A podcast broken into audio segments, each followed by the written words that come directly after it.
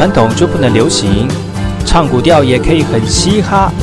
我们来听听部落的声音，接收最新的部落脉动、原住民的讯息、新闻以及最新的流行脉动，只有在把右的后山部落克。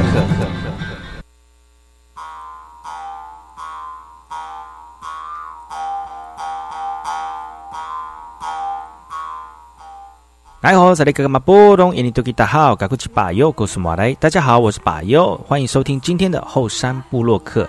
节目开始之前，送上第一首歌曲给所有听众朋友。听完歌曲，就进入我们今天的后山部落客。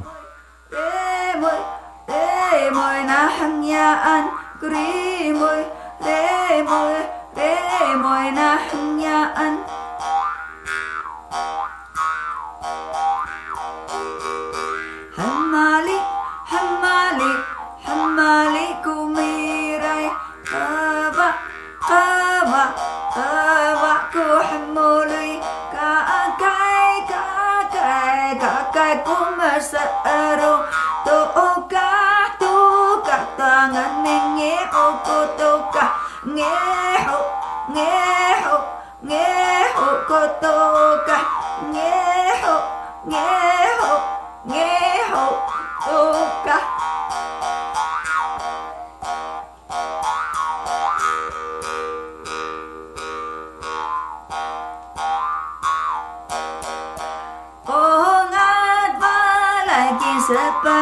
tiệm lệ.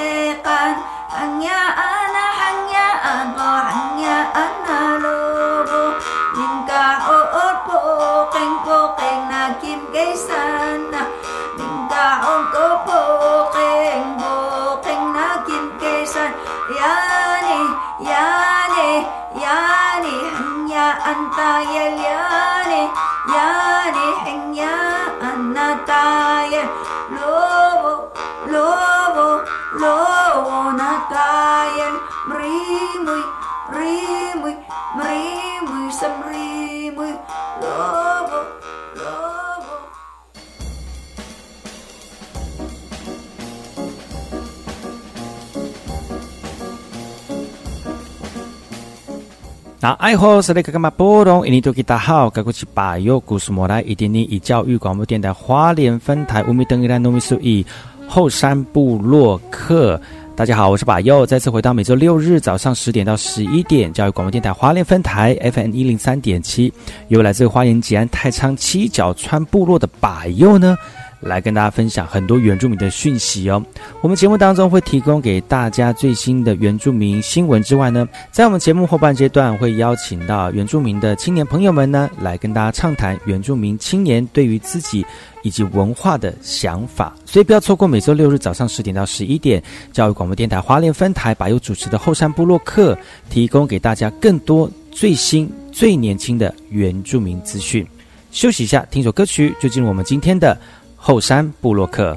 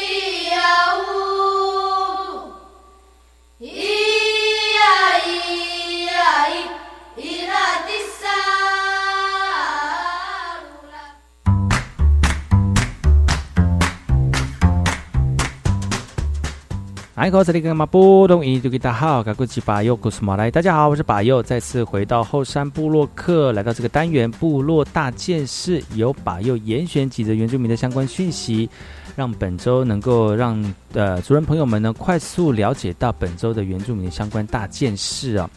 首先，这次讯息呢，我们来看看这个原住民的人才运动培育哦。其实呢，很多原住民啊，不管是在艺术文化的人文的领域当中非常出色之外呢，其实运动呢是所大家众所瞩目的一个这个表现内容之一哦。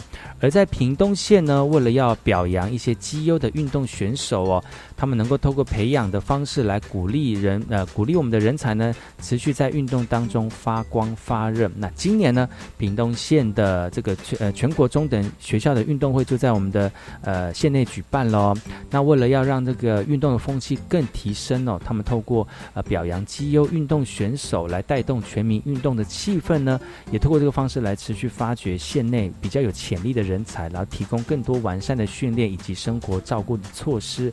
所以特别定定了屏东县绩优运动选手的补助计划哦。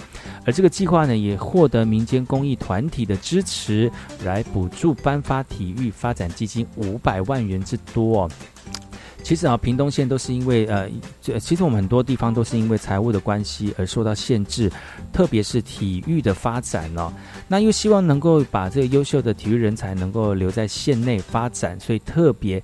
呃，除了有之前的三级五区的政策以及专任教师教练制度之外呢，这次的补助计划呢，希望提供给优秀的选手有实质的帮助哦。而这次的补助对象呢，是以全中运前三名为主，包括像是拳击啦、举重啦、跆拳啦、体操等等哦。总共有六十七位的体育选手获得这个补助哦。也希望这些选手呢，未来能够在全国性以及国际性的赛事再创佳绩，为我们族人发。光发热哦。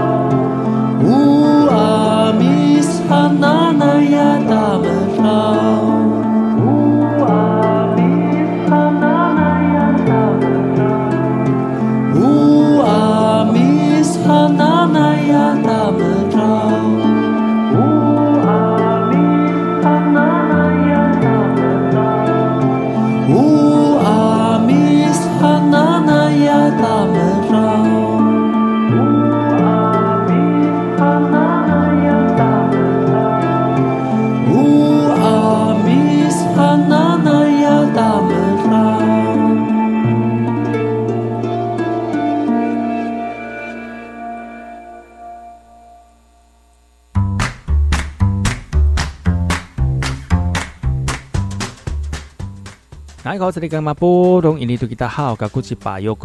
家好，我是巴尤，再次回到后山部落克部落大件事，由巴尤选几则原住民的相关讯息，提供给大家。在本周的这个最多的原住民讯息是值得让大家关心的哈。那接下来这些讯息来自于运动的哈，其实最近这个全大运已经开始了，全大运的空手道赛呢，有族人朋友获得奖这个金牌哦。而这个获得金牌的个讯息呢，是全大运公开女子组的空手道第二量级五十五公斤哦，在十一月四号进行冠亚军的比赛哦，由台体大的布农族高手古小双对上台北呃市立大学的张俊杰，而这场决赛呢，古小双哦先以勾踢先持得点，逐渐拉开比数哦。最后以六比二把金牌呃呃拿回家了。那那个谷小双的父亲呢，也到现场呢为我们的女儿打气啊。同样来自于我们古氏家族的台体大的选手谷芷玲对上北师大的呃林品斌哦，争夺公开女子组第四量级六十八公斤级的冠军奖杯。这个谷芷玲虽然一开始呢。进攻的节奏有点不太稳定啊，但是随着呃接连得分啊，展现压倒性的气势，最后呢就比以八比五大胜对手来带走这个冠军的奖杯哦。其实全大运经过了比赛的赛事之后呢，正是在十一月四号画下了句点了。不少原住民的选手呢，在这些将竞竞赛当中屡创佳绩，而下一届的全大运主办单位将会由台南成功大学来接办。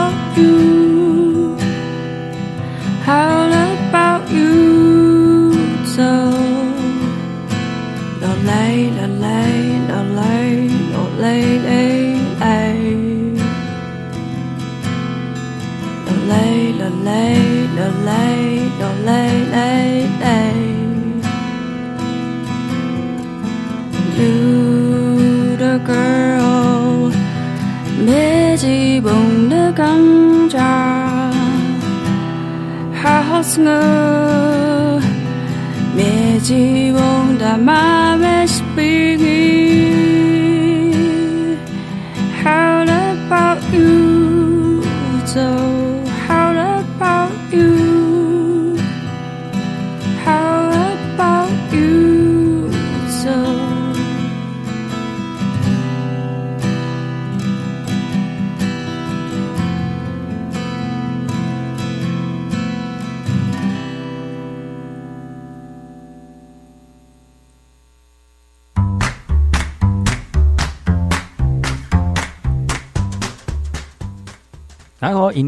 好，高国吉巴佑古斯马来，大家好，我是巴佑，再次回到后山部落克部落大件事，由巴佑严选几则原住民的相关讯息，提供给大家，能够很快的了解到本周的原住民大件事。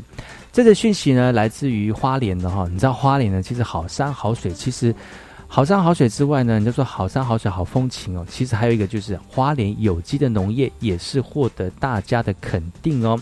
最近花莲有一个有机农业的讯息哦，就是有机界的领头羊在花莲诞生了哈。经历了三年的规划呢，全国第一座有机的农业研究中心呢，在十一月四号正式的动工了。而这个有机的这个中心也未来也要肩负台湾有机农业的发展重任哦。提供高专业以及系统化的耕作知识，来协助我们的小农来减低经营的风险。那我们农友农友们呢，也非常的期待哦，也持正面的一个态度来期待这样的一个发展哦。有机农业促进法呢，在一百零八年正式实施之后呢，已经大幅的提升相关的制度以及资源规划的架构了。而这个有机农产的中心呢，也定定了成为国内有机农业的示范平台、研发以及实验的专责中心，让我们的技术育成基地能够在这个地方发展哦。那另外有三大目标，也在相关的补助部分当中也慢慢的提升了哦。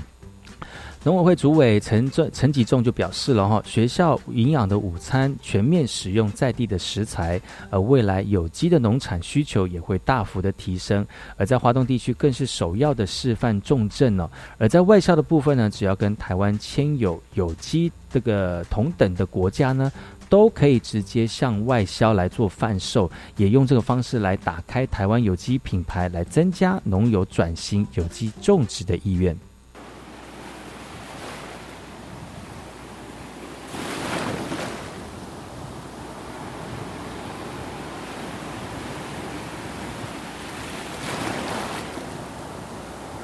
呀吼呀，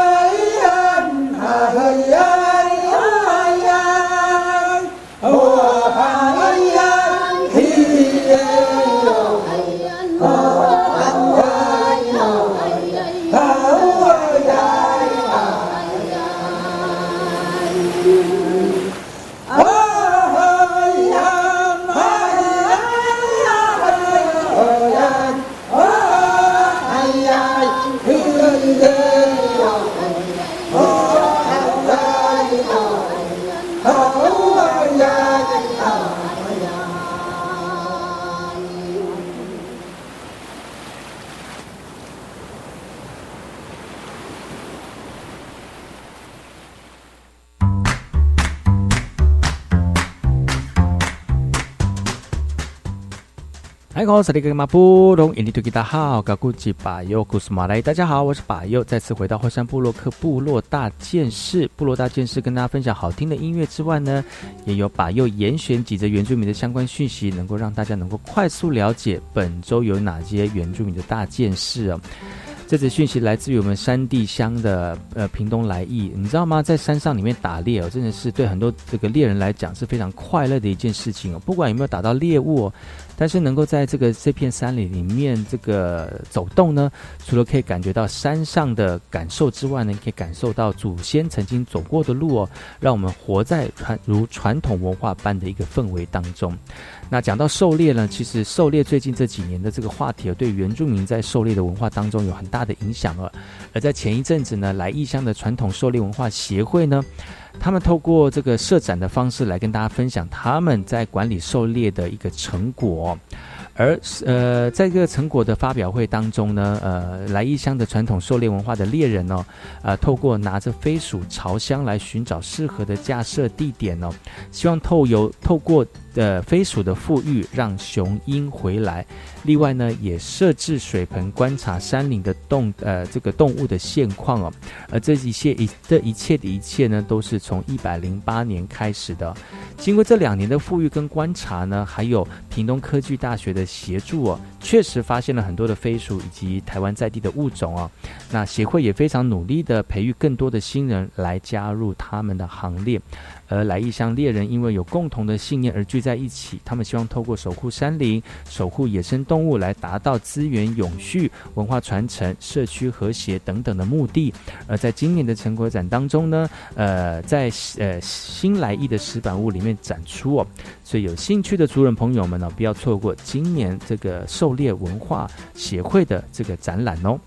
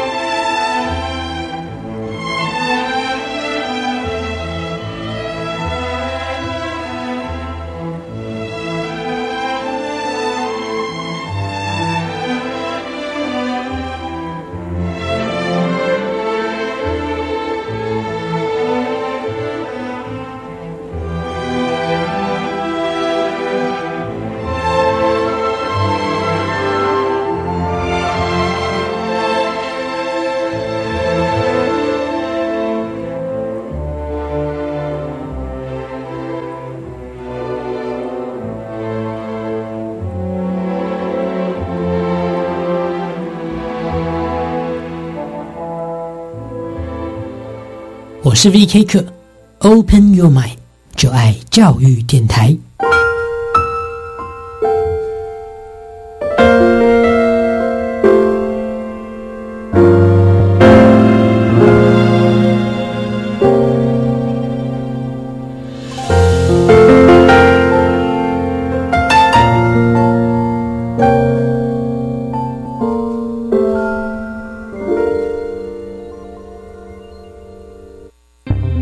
我是江坤俊医师，对抗病毒，洗手是上有效的方式哦。一般来讲，阮洗手会使分杀蚊洗手甲酒精打洗手。我会建议大家使用杀蚊洗手，因为这是一个安全、有效又袂过敏的方法哦。伊会使甲你手顶头的病毒拢使用足清气的。另外，次氯酸水不是用来切刀顶、露头家。一般来讲，我无建议你使用来洗手哦。无政府唔免惊，助行有机关署提供。这个外形酷炫的电子烟可以帮助戒烟吗？不行，这样会成为纸烟跟电子烟的双重使用者。那我要怎样才能戒烟呢？找专业医师戒烟才是安全有效的。请善用全国医师机构的戒烟服务，可拨打国民健康署免付费戒烟专线零八零零六三六三六三，或洽各地卫生局寻求咨询协助。以上广告，教育部提供。我们要成为高职优质化学校，各位老师有什么提案呢？规划校本国际教育计划，培育全球公民，耶！提升基本阅读能力，教学生会运用资讯或新兴科技解决问题，赞哦！巩固基本学历，提供学生生涯试探、生活应用等课程。好，积极进行，我们一定会成为优质化的高职。以上广告由教育部提供。我们已经克服最困难的路段了，登山口就在不远处。耶，太棒了！台湾约有三分之二的面积属山地地形，三千公尺以上的高山更超过两百二十座。鼓励学校将课程结合山野场域，建立学生面山、青山及爱山之能，提升登山践行安全观念。以上广告由教育部体育署提供。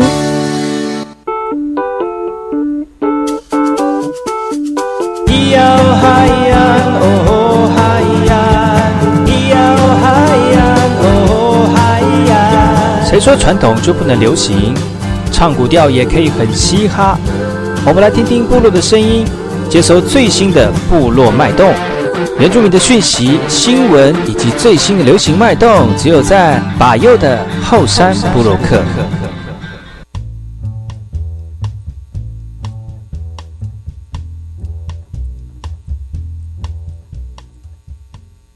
嗨，我是那个马布东，印尼多吉达好，高古吉巴尤，古斯马来，大家好，我是巴尤，再次回到后山部落克后山会客室，又来到每周六日早上十点到十一点教育广播电台巴尤的节目了哈。今天我们的后山会客室要跟大家分享哪个主题呢？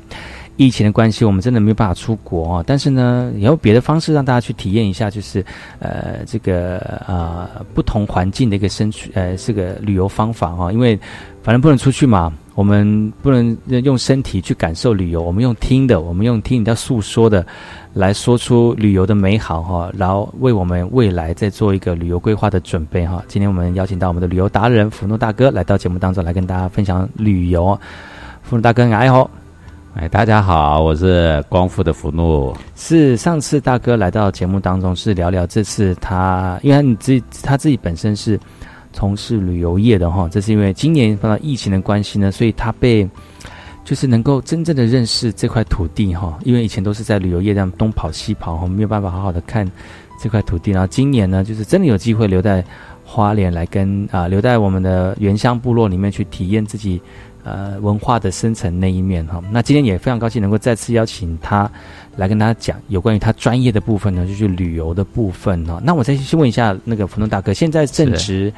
呃，我们旅游的呃，如果这时候没有疫情的关系，那如果我们这次旅游的话，有那个旅行社都会偏向什么样的旅游行程呢？现在，如果不是疫情的关系，我现在应该都在呃本州的东北吧。东北有三宝，所谓的东北呢，就是 对，跟中国的三宝不太一样。日本也有东北，东北，他日本东北也有三宝日本的东北有六个城市哦，哎，所以叫做东北六县市。东北六县市，对，嗯，那这六个县市呢，就是如果以这个季节、这个时期的话呢，就是最美的赏枫的一个季节哦。对，如果不是这个疫情，我应该都在那个地方。可是冬天呢？啊，如果冬冬天末，秋末，对，秋末快要到进入到冬天，嗯，但是前几天看新闻，日本的新闻 N N H K 新闻下雪了，日本的冬天北海道已经下。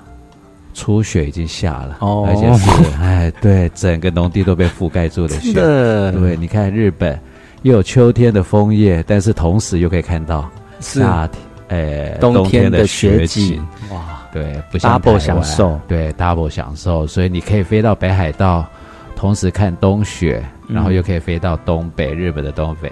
看日本的红叶，红叶，樱 花是四月，对，天哪，我就搞昏头了。因为刚刚那个冯大要跟我 re 稿的时候，我跟他讲说，哎，赏枫叶，他说没有，现在已经冬天了。我说哦，好，那我们就往冬天发展。他现在还是给我讲赏枫，那不是打我嘴巴吗？你，因为日本太长了，太大了，比台湾大十点四四倍。哇，然后从南到北又一千多公里，所以它的四季比台湾。还多很多很多的变化，很明显，对，非常的明显，很明显。那今天非常高兴能够邀请到福伦大哥来的原因，是因为呢，他他是我们花莲光复的这个阿美族，是本身就是常年在国外带团哈。那因为疫情的关系呢，今年都能够回来到台湾来跟呃家人好好的聚在一起哈，也透过这个时间呢来去享受台湾的美景哦。那其实。呃，那今天请他来节目，就是刚刚讲到了，就是这个时候，如果我们福禄大哥带团出去的话呢，会有什么样的一个旅游商品？我刚刚讲到了，就是想去东北啦，看雪啦，然后看那个枫叶，然后，那你自己本身喜欢带，如果去一般人要去的话，你会怎么样跟他们推荐？是进呃这个值得去，然后 CP 值又高，然后又可以看到特色，而不是那种。你看到就哎，它的书面就是它整个那个广告介绍介绍很好，但是去的时候啊没什么，会有这样的行程吗？哦，当然有啊，对，每个地方每个地方你所要看的其实都不一样。嗯，啊，旅游呢，你说要不要一年龄层去旅游？我觉得这个也是很大很大的一个嗯重点。嗯，什么样的年纪看什么样的风景，我是这么觉得啦。对啊，你叫年轻人去看五天下来，因为一般旅游。日本旅游行程大概都是五天，嗯，对，平呃基本上都是五天，啊，这五天的话呢，会有很多很多的五天要看的景点会不太一样。如果你是年龄比较年轻化的，你当然要有比较多的一个热闹的地方，应该还是要有。但是如果你都是六七十岁、五十几岁以上的，好。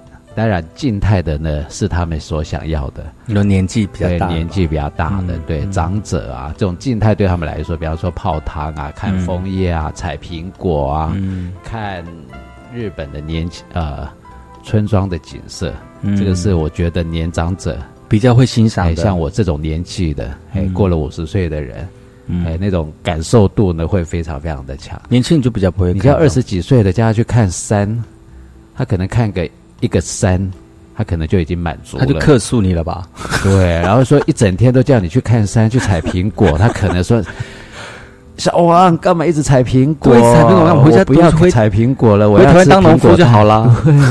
我干嘛？所以，嘿，每个地点、每个年龄层会有所选择的，不太一样。嗯，所以这个时候呢，你就会选择，就依照不同的年纪来选择你要去的这个景点。比如说，像老人，就是比较比较年长的话，就可以去。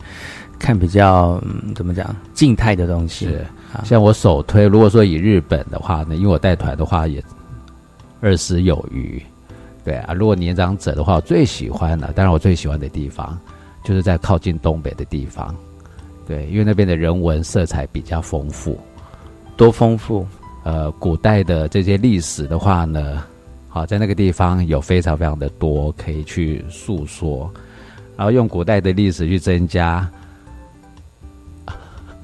增加什么？去增加自然、自然的景色哦，对，嗯，自然的景色就加分的非常非常的多。因为有些人的话呢，可能故事不愿意听这么久，嗯，但是外面的风景，然后他呢，实际到了之后的话，你把故事融入在景色里面，他们就会听得津津有味。哦，这个是所谓的商业机密，对不对？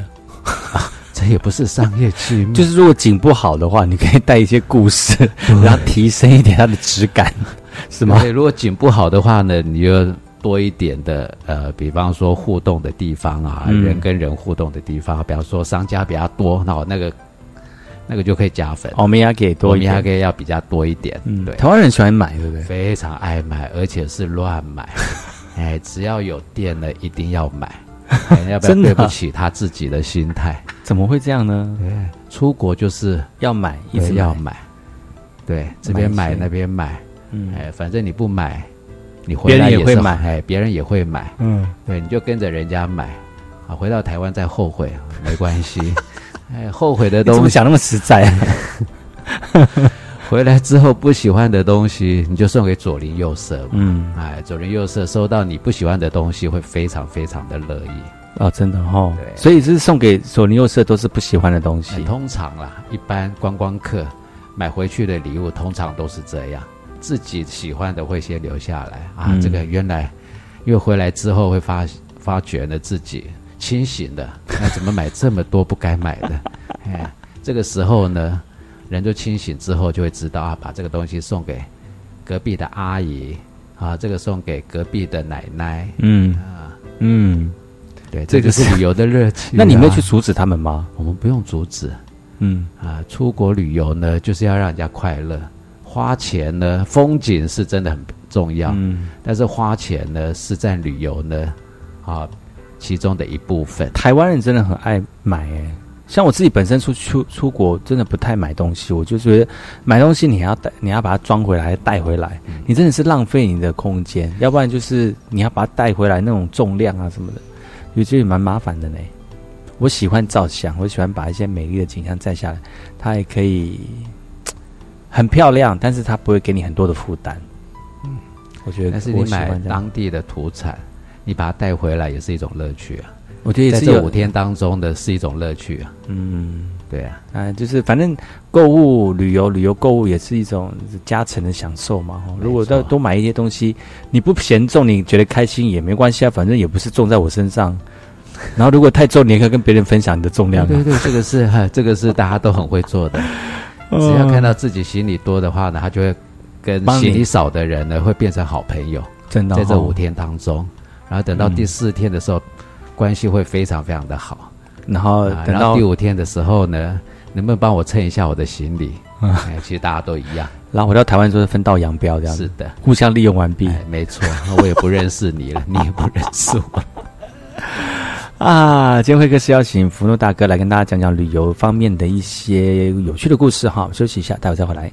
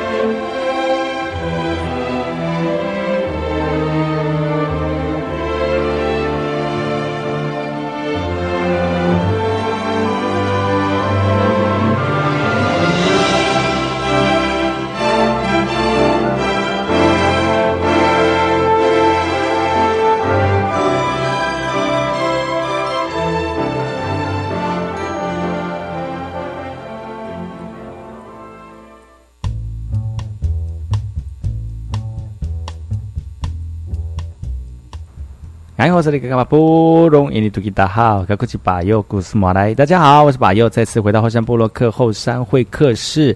今天后山会客室来跟大家聊旅游啊。今天邀请到的是上次来到节目当中，来自于花莲太巴朗部落的福诺大哥，来跟大家聊聊。如果不能出国的话，我们来去规划一下未来可能出国的行程。也有有请我们的旅游达人，欢迎我们的福诺大哥爱好。喂，大家好，就福诺哥哥。嗨，是呃，今天福诺大哥来再次来到节目哦。这次呢，呃，来跟他聊他自己的专业。他专业就是二十多年带呃这个东北团的经验，不是在东北团，是在日本团。所以你你现在冬天都喜欢建议大家往东北走，是不是？如果现在是冬天的话呢，就往北方走。可是很冷，呃，非常非常。为什么不去 Okinawa 呢？Okinawa 就跟台湾是很类似的地方。通常旅游呢，我都不会介绍人家去 Okinawa，不晓得为什么，因为我不喜欢 Okinawa。你不能因为个人的好恶而影响到那个驴友他们之间的喜欢呐。因为 Okinawa 太像台湾了，太像台湾的南部。嗯，对，没有特色，没有特色了。因为喜欢的人还是喜欢，应该是说 Okinawa 像干净的台湾。对这个形容呢，还蛮很恰当的哦。对，干净的台湾，守秩序的台湾。但是台湾这几年已经很守秩序了，也很干净了。嗯，很多日本人都说台湾还比几年前干净很多。所以现在讨厌的是韩国人，对不对？我没有乱讲，我乱讲没有说开玩笑的，没有了。你会被韩国人丢死打死。对，韩国华侨在花莲很少啊，真的吗？乱讲！你有听过？你有遇到过韩国华侨吗？没有哎。对呀，没有没有，不太。日本人真的很多，在花莲、台东，大概真的很喜欢花莲的那种那种清新，就像台湾人很喜欢日本一样啊。嗯啊，非常非常喜欢。所以冬天不要去 Okinawa，因为就跟台湾一样，你可以去比较不一样的地方，像有下雪的，比方说下雪的国度啊，北海道啊。嗯，对，你在那边看冬天的雪景，不是只看雪，它有很多很多的活动。哦，什么活动？打雪仗？说的话，打雪仗，嘿，那个是很无滑雪啊，滑雪，对，滑雪的冬天，冰雕，看冰雕，冰瀑。什么叫做冰瀑？冰瀑就是那个。又什么叫做冰瀑？冰瀑就是那个类似，就是水水呃水流下来之后，它固定凝结的，然后它不会就不像像瀑布那样子，但是它固定，就是对对。突然出，突然问主持人：“哦，我也吓一大怕，哎，真的，真的让我吓一对那个冰瀑，哎，一般形容是这样子，但是日本的冰瀑呢很厉害，怎么厉害？它会利用在，因为冬天的时候北海道都是零下十度十几度，好冷哦。然后它就利用了，啊，比方说它形成，因为冰瀑可能都没有什么样子，可能就像你说的，水流下来结冰，慢慢形成一个冰柱，就这样子而已。嗯，但是日本的。冰瀑呢是有形状的，为什么做成花，做成建筑物，做成城堡？怎么弄？怎么弄？他就用钢骨呢，哈，先盖房，比方说像盖房子用钢骨，把他要的形状先把它做出来，嗯，然后水管呢就沿着那个钢骨，水管哦，就沿个钢骨的话呢，呈现他要的那个形状，然后再把水管的话呢戳洞，哈，然后让水慢慢的流出来，嗯。哎，然后经过呢一个月两个月，它就会形成了建筑，就形成形状，冰瀑的形状。要一两个月哦，也不用那么久了，就是那个一个一个多月吧，因为它要，因因因为它要的形状是非常非常大的哦，嗯，是跟建筑体差不多大的，它不是只有小小的一个建筑体哦，哦，啊，它可以做出像城堡一样，像冰。冰宫一样，它是有特定的地区有在做这个特定的地区，因为它要非常非常寒冷的地地方，比方说零下十度、二十度的地方，才可以让那些冰柱的形成。嗯，对，所以固定那个在冬季的时候才会有冰，在冬季的时候才会有。哇哦，我真的还没有听过或看过这样的一个状况，所以呢，有机会希望台湾的同胞啊同胞嘞之后。我们族人朋友 啊，对族人朋友，有机会的时候，因为我们台湾要看雪，只能到玉山啊，到合欢山，而且完全没有那个这个美感可言，就是大自然的。看到一点点雪，大家都疯狂在那一边，还莫名其妙的疯狂。嗯，对，有机会的话呢，可以去看。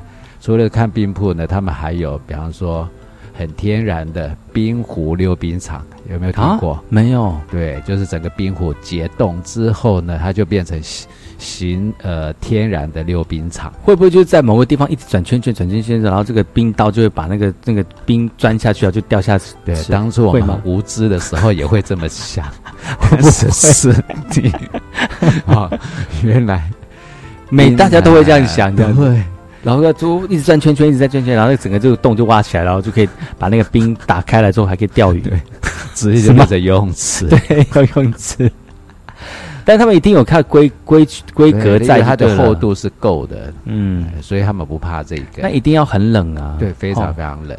那在外面如果是这么冷，然后滑雪，其实滑溜冰，穿衣服要穿很多啊。但其实。其实跌倒了也不会怎么样，因为衣服都穿非常非常多。嗯，其实说实在，有有去出过国，或者是有有去那么寒冷地方的人呢，他们都知道，其实，在那个零下十度、二十度那地方，其实真的是就不管你怎么穿都是冷。在那个冷风一灌进你的衣服，真的是钻到骨头里面那种冷。错，所以就算穿多穿衣服，也也不会觉得很热了哈，就是很凉爽了，就不是很凉爽 就。就是冷，我记得我有一年就去的去维也纳，是。那时候就是到零就是零下晚上的时候，那时候来那是五十年欧洲的大风雪，嗯，然后晚上大概零下三十度，零下三十度有这么低，然后因为太冷还下就是飘雪，然后我那时候住在那个 hostel 里面，然后里面六六张床位，男生女生都就是混在一起睡，所以会有比较便宜的那个房间嘛，然后。我那天出门之后回来时，我我我刚住进 check in 的时候呢，是就我一个人在里面，所以哎，今天晚上我可能一个人睡嘛，然后就我就出去了，然后出去回来我去看场音乐会，在维也纳嘛，就看场音乐会。回来之后呢，我就呃，好有水准啊，音乐会。对，那什么样的一个情况，我再跟弗洛嘎哥报告。然后回来的时候就看我我其他五五床都都住满了，他们就在里面打牌，就玩牌。我说哇，就都是一有两个德国人，然后两三个美国人这样。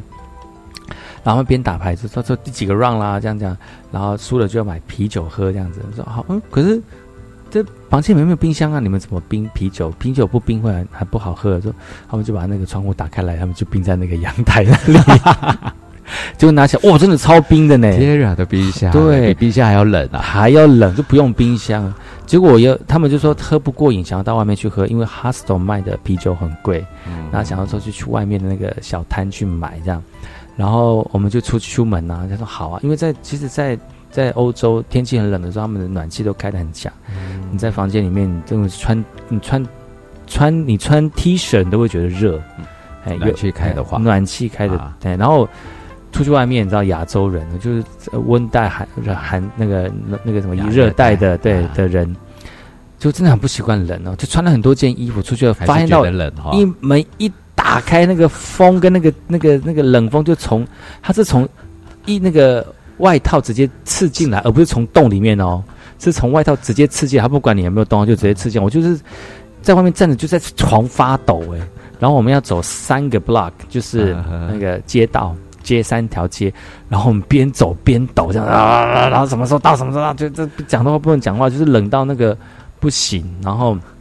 就这样一路走过去，才那时候才发现到，就是下雪真的冷，冷到那样子，真的我真的不太喜欢那么冷的感觉。所以我也不喜欢冬天啊。嗯，所以我冬天带团的时候都穿衣服穿很多，裤子有差吗？有啊，裤子穿三件，还是你要穿特别的类型的裤子衣服才有可能保暖？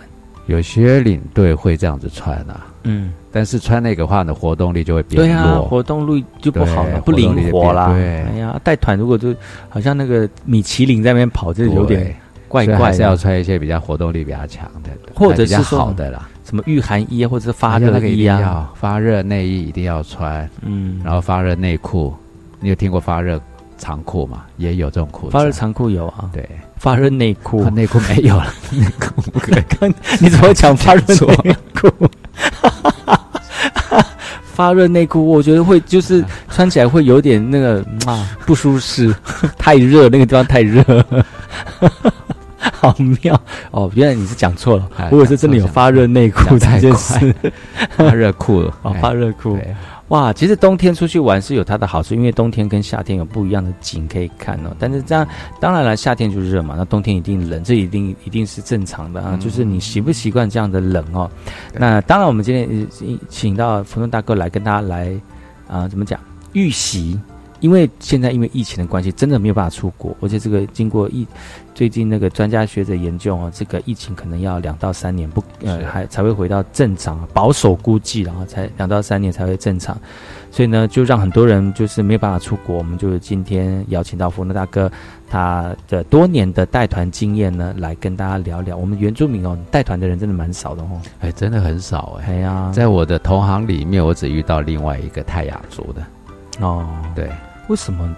我不知道哎，到目前为止啊。如果大家想知道的，那如果大家想知道为什么原住民那么少在旅游业的话呢，不要忘记收听明天的霍山部落客哦。我们今天节目就到此告一段落喽。我们今天非常高兴能够邀请到福禄大哥，我们明天同一时间继续锁定百油的霍山部落客，提供给大家更多的原住民讯息。我们明天见喽，拜拜。